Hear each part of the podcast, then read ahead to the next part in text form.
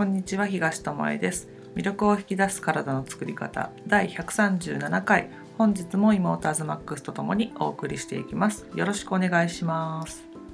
我はいざなりの御事なついに神になった。りなった。どう声ちっちゃいね。どうも神です。遠慮があってちょっとあんまり声ちっちゃくなさ神様ってさガヤガヤ言わんでしょきっと。い言うかな。絶対神じゃないや。んえ？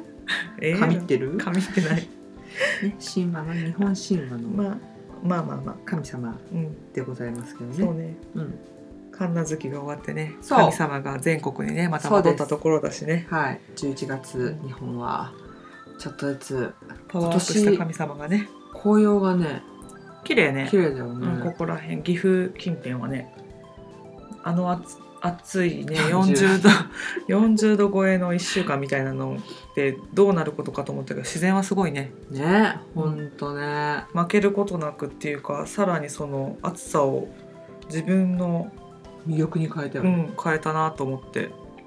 すごいねってね。見て。麗華の時よりねその色のメリハリがそうだね。寒暖差がやっぱあった方が綺麗とは言うけど、けどありすぎ。40度もあったからさ今年どうかなとか言ってたらね。すごく綺麗で。めちゃめちゃなんかここに引っ越してきて13うんう年、ん。だけど一番綺麗かもって思うぐらいそうだね。グラデーションがうん。いい感じで秋を感じ食欲の秋も増しそうね。実りの秋も増してますけど。増してんの？増してる実ってる神ってる。神ってる。もうもうもういい。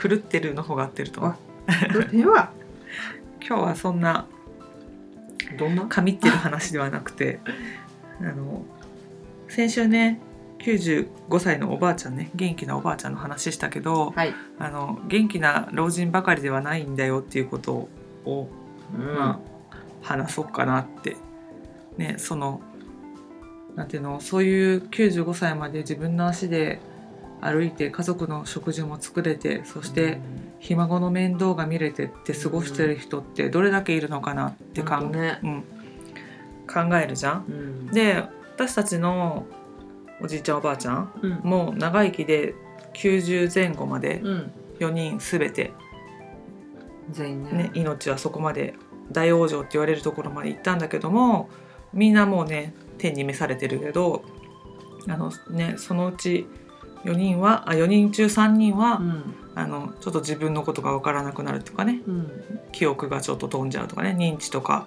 地方とか言われるようなことになったりしたよなと思って。だからその年月はそれぞれのうん。違ったけど長くて10年以上認知の状態で、そうん、いたおばあちゃんもいたし、まあ、最後までシャンシャンとしてた、ね、うん。おじいちゃんもいたしっていうので、いろんな形を見てきてう、ん。やっぱり健康であの長生きしてこそだなと思ったんだよね。うんやっぱ家族大変だったよね。私たちはそこまであの介護するとかうん。ないけど、身近なところで毎日の生活の中で介護してるおじやおばを見たり、うちの親母親なんか通ってねうん。あの面倒を見ている時もあったから岐阜から北陸までね、うん。毎週のように帰ってっていうことをしてたのを見てやっぱり自分のことが自分でできるだけでも周りが幸せになるなっていうのをうん。まあ、見てきたからこそ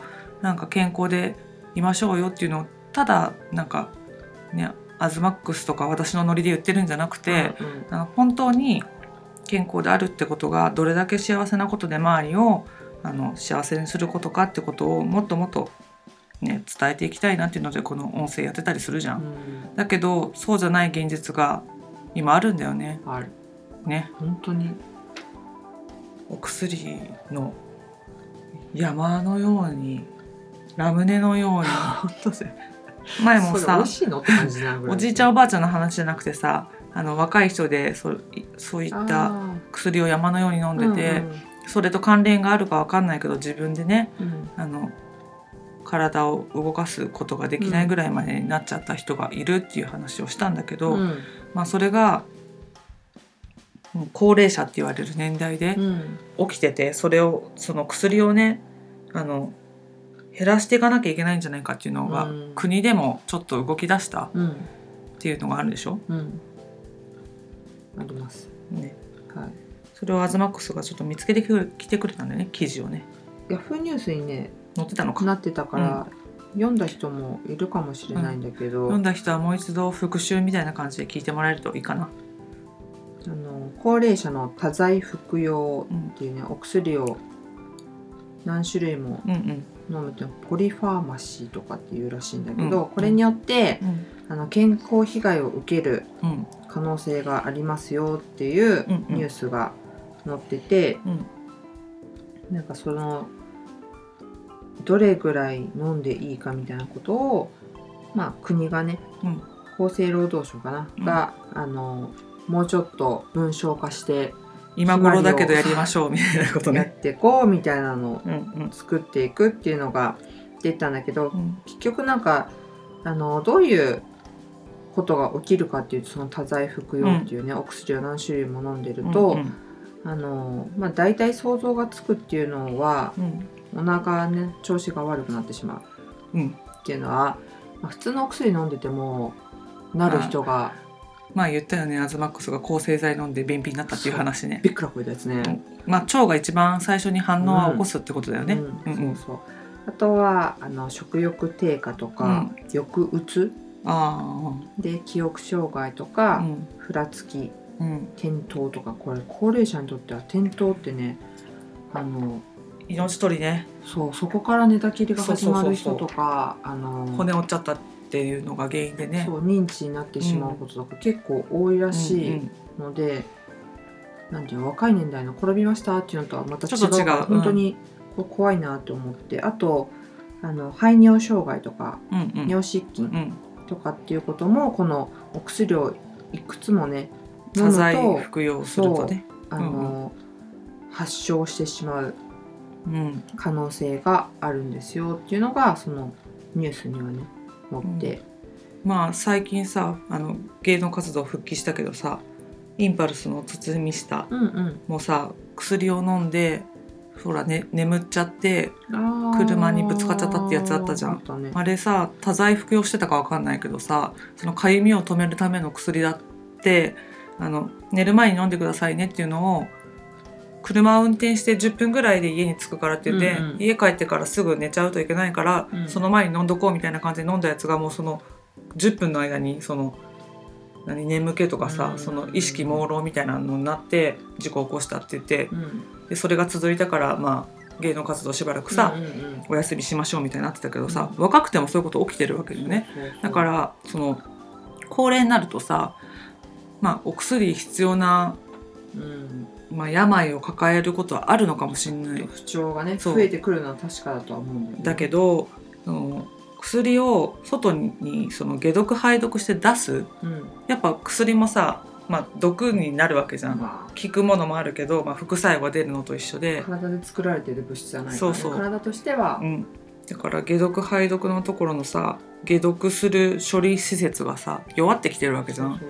だから余計にそういうさ薬を何個も持ってうん。飲んだことによってあの被害っていうかさ思ってもいない、そうなんだよね。であの腎機能だようんうね、ん。があの働きがまあ弱くなってるところにそうやってお薬でまたさらにうん。働かせなきゃいけなくなっちゃうし、そうやってお薬を取ることによって、何？その腎機能だけじゃなくて他のところもさ働かなきゃいけなくなっちゃう,、うんうんうんそうすると本来の働いてほしい機能がそこにエネルギーを注げなくなる可まあね能性は、優先的にしなきゃいけないことがあったら、うんうん。後回しにされちゃうからね。こともねお薬だけじゃなくてね、あるかなと思ってなんかなんていうのけ体を良くするためにとかさちょっとでも楽になればと思ってるお薬が実は、ね、だけど一応国が厚生省厚生労働省がうん。指針を出しましょうっていう、うん。数値化しましょう。目に見て分かるようにしましょうっていう動きを今ぐらいからしようっていう。うん。だからそれの指針ができるのはまだまだ先ってことだからあの今のうちに気をつけてほしいなって思うんだよね。でそんなこんなを調べてたら、うん。そうなんだと思って調べてたら2015年の5月の記事なんだけども、うん。ビジネビジネスジャーナルっていううん。あ、まあ、ネット情報誌みたいなやつだね、に薬4剤併用で命の危険異常な薬漬けの日本人。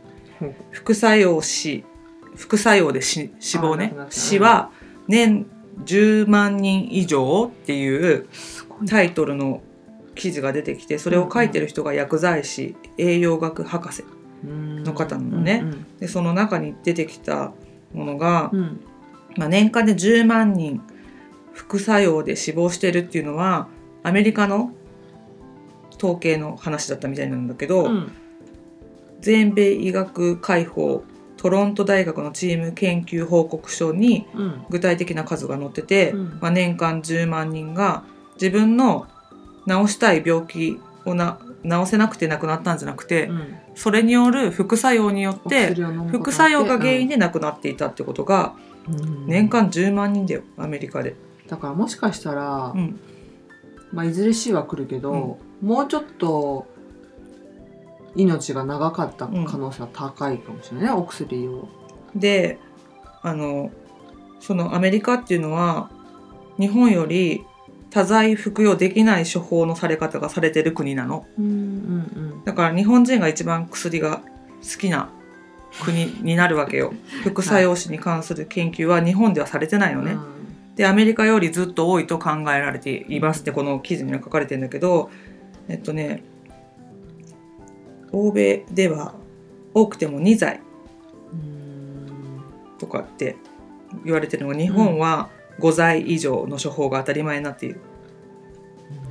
だから1個の病院で5剤の処方が出せるってことはさ何個も通ってたらさ、結構じいちゃんばあちゃんって何箇所か通ったりするもんね。そう何箇所も通う理由として窓口負担が1割であるっていうこともうん。保険の負担金額が安いからっていうので75歳以上の人があの薬安いし病院行ってもらえばいいじゃんみたいな感じであの言ってしまってて10剤以上処方されてることがもう本当に多い。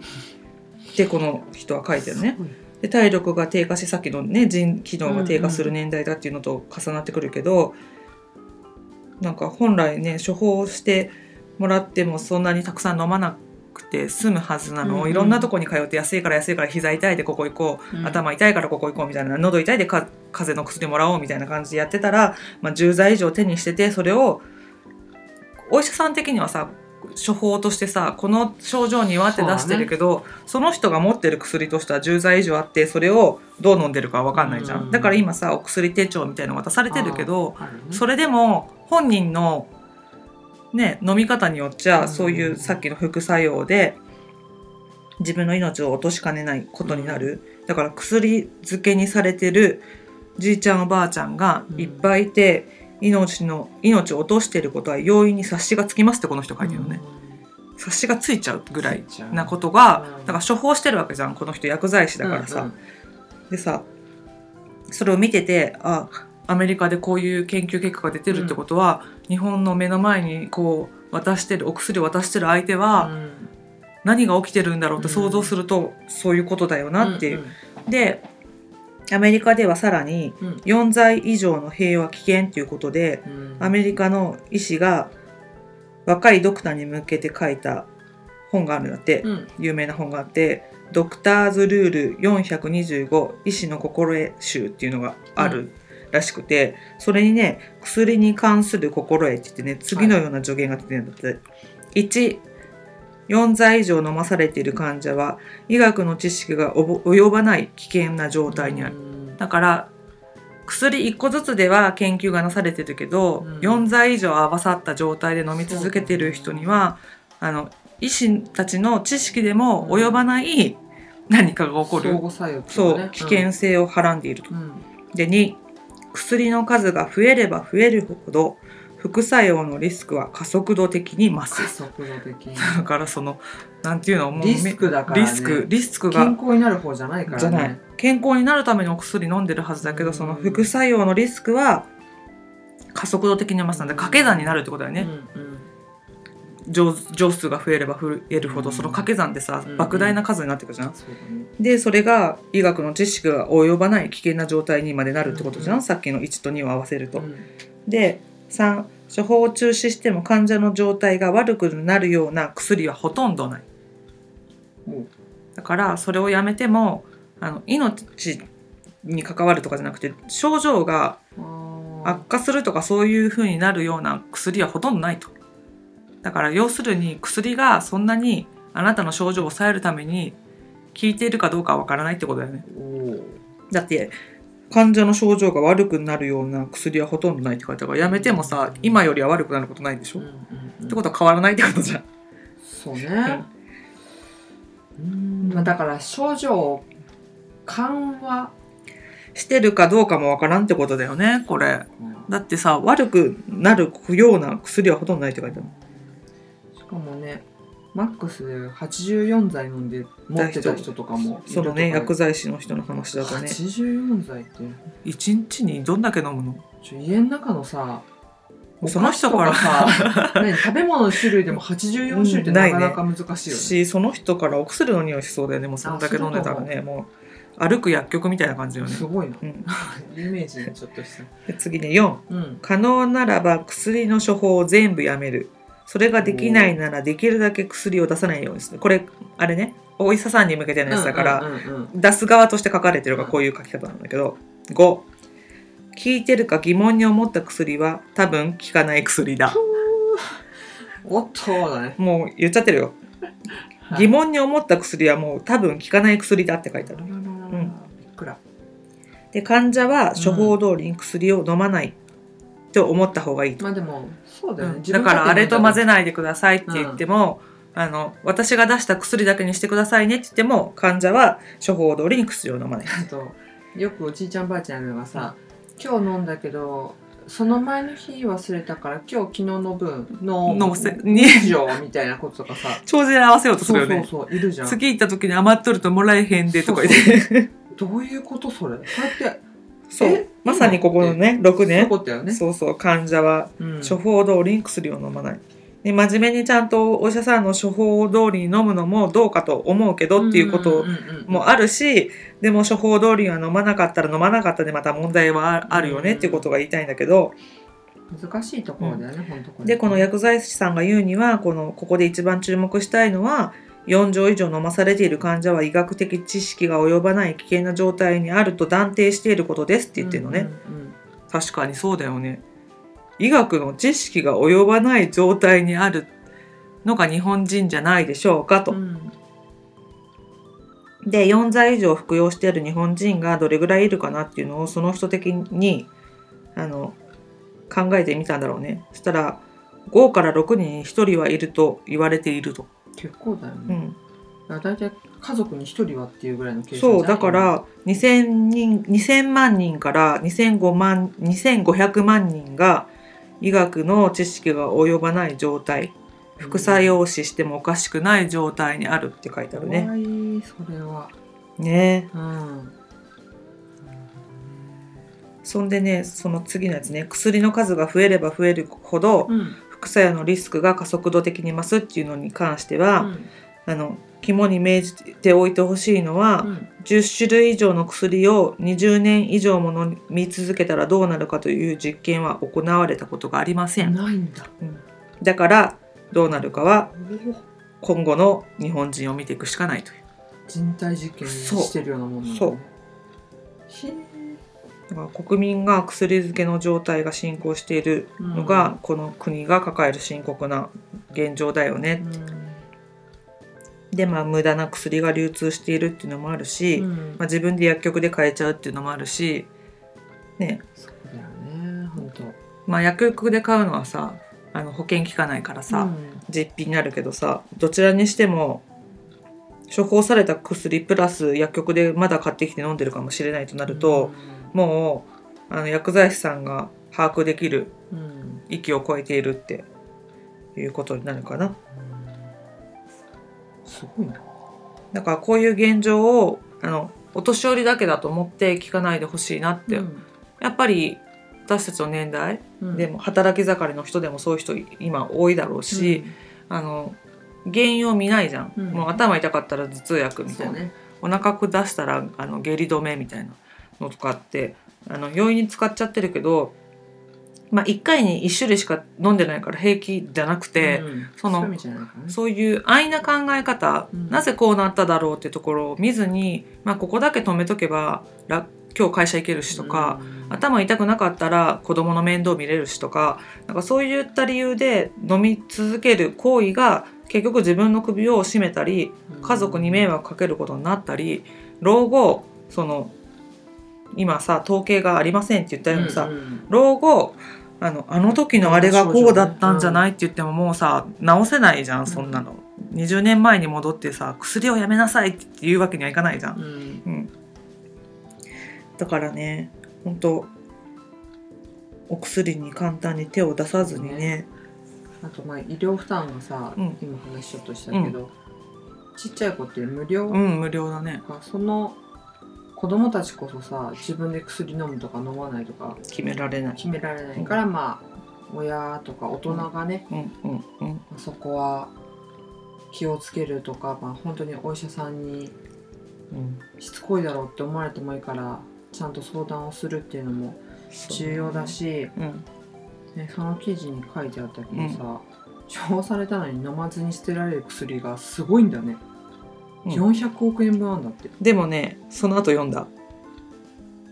処方薬の市場規模は約10兆円だから400億円分捨てられてるとしてもまあみんな 400, 400億円分買ってるとしうん。捨ててるとしてもね10兆円分買ってる人がおるんだよ。だからベースにすると0.4%しか捨てられてないんだって。ってことはあとあとだみんな飲んでるってこと？不思議なことが起きてるよまあね、処方された薬だからこれは誰かの手元に行ってる薬の金額だからね、うん。あの市販に並んでる薬は別としての話だから、すごくない？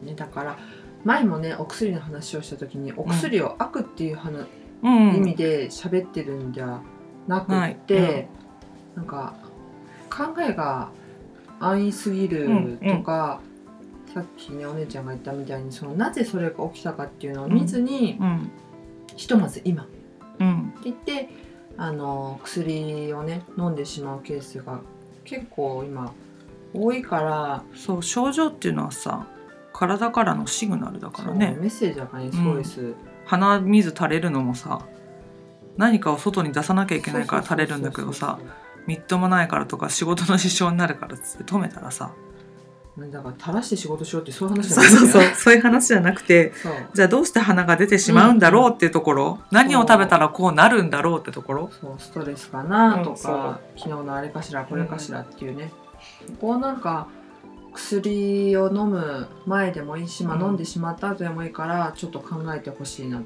てん。思う。うんうんね。そうだからそのお薬がないとさやっぱりさ命を保てない人だっているわけうん、いるいる。もう絶対この本薬は離せないっていう人いるわけうんだから薬が全部悪いと言ってるわけじゃなくて用もないのにお医者さんに行って あのお薬ん出されるから、それを出されたままにそうわけも分からず飲んじゃった。なんていうの？都合の悪いとこが良くなってももらった分だけ飲まなきゃって飲む人もいるんだよ。うねえーみたいな。1週間分出たからもう3日ぐらいで症状なくなったけどそう。あ。と捨ててもいいのにいや先生が出してくれたから飲まなきゃもったいないって言って自分の体にゴミ箱に捨てればいいものを自分の体に、まあ、捨ててるっていう言い方するけど、言い方悪いけどね。しちゃうんだよね。そしたらさ起こな起こ起きなくてもいいさ副作用が起きるわけじゃん。もう攻撃する対象のさ菌もいなかったとしたらさ、そうだよね。何を何をされるかって言ったら自分の中のものを破壊するしかないね。からあの前もさ抗がん剤の話もしたけどさ日本だけがすごい使われてるとかさ、あの知らないでいたらあのがんを治してくれるとてもなんか優秀な薬って見えるかもしれないけど世界的に見たら、まあ、副作用も多いしそれ以外のこと治療があるんじゃないかっていうところが言われてる。で薬もアメリカだったらね。そうやって 2, 2, 2剤までしか出せない1回の処方でっていうのが日本は5剤以上出してもうん。いいみたいになってるとかっていうのもあれ？なんでだろうって。うん。やっぱり、まあ、製薬会社とあのなんていうの？政府の癒着とかそういうのもあるかもしれないけど、まあ、売れなかったら作らないさ。っていうとこなんだよ。うん。あの食べ物もそうだよね、うん。健康にいいものがバカ売れして本当に体に良くなさそうなものが売れなくなったらいくら安くても売らないと思そう。ね。う本当そう。だからお薬もまあ保険が効くからラッキーとか言って、うん。あのもらうんじゃなくてなぜ自分はこの薬をもらって飲もうとしてるんだろうって、その前に治す方法とかもっと楽になる方法とかあるんじゃないかとか、いつも口に入れてるものを変えてみようとか環境をね、うん。まあ部屋をきれいにしてみようとかね。そういうのでもさアレルギーだったら少し緩和されるかもしれないじゃん。あ家きれいにしたらちょっと気分いいじゃんってそれで、うんあのうつ症状緩和されたじゃんとかってあるかもしれないじゃん。だから原因は必ず自分の体のどこかにあるじゃん。うん。とか自分がしていることにあるじゃん、行動とかにあるじゃん、元から病気で生まれてくるなんてあの先天性のものとかじゃない限りないでしょ？うん。だからやっぱりそこをしっかりとなんか見分ける見分けをつけるっていうかさ、飲んでいいものと飲んでいけないものとか食べていいものと食べていけないもの、であのどうしてもどうしても今日は大事な会議があるからって飲んでしまうこととかもあるとは思う、でもその後にどう処理してあげるかそこに慣れっこになってこれで楽になったからラッキーじゃなくて、あの時ああやって処理したけど自分はそういう症状が出る傾向にあるなストレスが溜まった時かなとか、暴飲暴食した後だなとかね。そう繰り返さないようにね、うん。うん。してほしいなと思う、うん。で風邪ひいた時とかでも風邪の症状ってあのその風邪の種類によよるかもしれないけど食事をしないだけでも症状が緩和されたりするんだって。体にとっていらないものを取らないってことをするだけでも症状が出ない。うん。風邪のこの症なんていうの状態は自分の体の中にあるけど症状として出るのはねやっぱ食べ物だって外的なもの、うん。があ今いらないんだけどつって咳になったり、うんうん。痰が出たり鼻水が出たりってするんだって。だからそういう時もどうやってやってあげたらその風邪の間とかも、うん。あの自分の体が楽かなとあ食べない方が楽だなとか、この砂糖が多いもの食べると咳が出るなとかさ、フルーツだったら大丈夫だったなとかって、なんかそこで自分の体が病気の時でもどういうものを食べたら喜ぶかっていうのを見てあげたら辛い時は食べない方がいいんだとか、うん。ただ布団にね寝てるね。で水分だけ補給しといた方がいいんだとかって言ってなると、安易にさ薬に走らなくてさ、まあ、治ったじゃんってことを体験すれば、あの自分の体をもっと信じられるしあの弱いと思ってたから強いじゃんってことが分かると思うんだよね。うん。うんこれからねインフルエンザとかそういうのも流行ってくるけども、あのやっぱり毒出しができないからこそそういうウイルスを招き入れてあの毒出しをしようっていうことをするよって前話したと思うんだけどあの日頃からちゃんと出すうん。あのなんていうの程よく出すっていうの？うんうんうん。ことができていればその大きな症状にはならないうん。から、そう。あのそのちっちゃなその毒出しみたいのを止めないで、うん。でその毒出しだってそんな必要ないもの食べなければ毒出しも起きないわけだから、うんうん。なんかか肌が痒くなるとかさお腹が緩くなるとか頭がちょっと痛くなるとか、うん。背中が痛くなるとかっていうあの軽い症状でシグナルが出たらあ何を食べたからこういうことが起きたのかなって言って見れたらうん。止めることはできるから、そうやってやってほしいなってね、簡単なことじゃん。本当は。一瞬立ち止まってね振り返ってうんっていう作業をするだけだからね。そうそう。だからあの前も言ったけどでもわからないですっていう人はあの体日記食べたもの日記みたいのをつければ、その関連性がねあの見えてくるんだよね、うん。統計学じゃないけどさ。自分の統計学こういうものを食べたら23日後に同じ症状を出してる。あこれとこれリンクしてきた。うん。あじゃあこの食べ物もしかしたら必要ないんじゃないかって、うん。やめてみたらその症状でねあやっぱそれだったって。